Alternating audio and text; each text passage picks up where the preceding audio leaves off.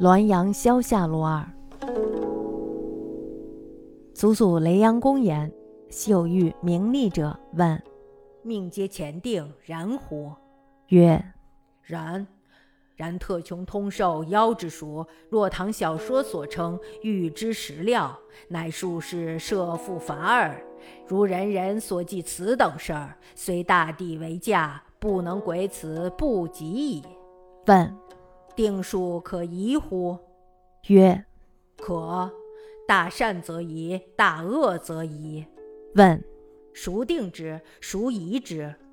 曰：其人自定自疑，鬼神无权也。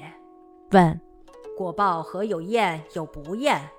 曰：人是善恶论一生，祸福亦论一生。冥思则善恶兼前生，祸福兼后生。故若或爽也。问：果报何以不同？曰：此皆各因其本命，以人事辟之。同一千官，尚书千一级则宰相，典史千一级不过主簿耳。同一捐制，有加急者抵，无加急则敬捐矣。故使同而报或异也。问：何以不使人先知？曰：是不可也。先知之，则人事兮。诸葛武侯为多事，唐六臣为知命矣。问：何以又使人偶之？曰：不偶视之，则事无鬼神而人心似，暧昧难知之处，将无不为矣。先尧安公长述之曰：此或雷阳所论，托诸名利也。然窥之以理，量亦不过如斯。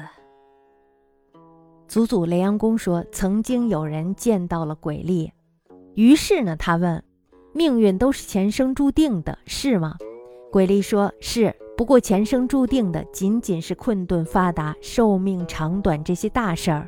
至于像唐代小说中所说的预知人吃什么，那是术士猜谜的玩意儿。如果把每一个人的这种琐事儿都记录下来，那么即使以大地为书架，也放不下那么多的急册。这个人问：“定数能变吗？”鬼力说：“能变，大善能变，大恶也能变。”这个人问：“谁来定？谁来变？”鬼吏说：“是本人自己定，自己变，鬼神没有这个权利。”这个人问：“报应怎么有的灵验，有的不灵验呢？”鬼吏说：“人间以一生论善恶，祸福呢也以一生来论定。在地府论善恶，则兼顾着前生；论祸或者是福，则兼顾着后生。所以呢，报应有的时候应验了，有的时候呢就没有应验。”这个人问：“报应为什么不一样呢？”鬼力说：“这是因为每一个人的本命不同。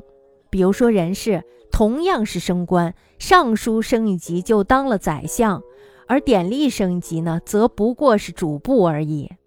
同样是降级，如果和加级的相比，那么不加级就等于是降级了。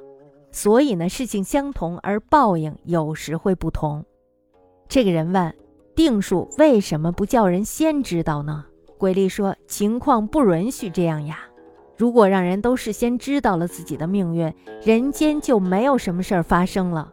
那么诸葛亮呢，就成了多事儿的人；唐末的六个命臣就成了知天命的人了。这个人问：为什么又叫人偶尔知道一些呢？鬼吏说：不偶尔予以指示，那么就有人会觉得没有鬼神而肆无忌惮，背着人就无所不为了。先父姚安公曾经这样评论过。这可能是雷阳公的看法，而假托鬼力说出来的。然而呢，以理来衡量，想必也是这么回事儿。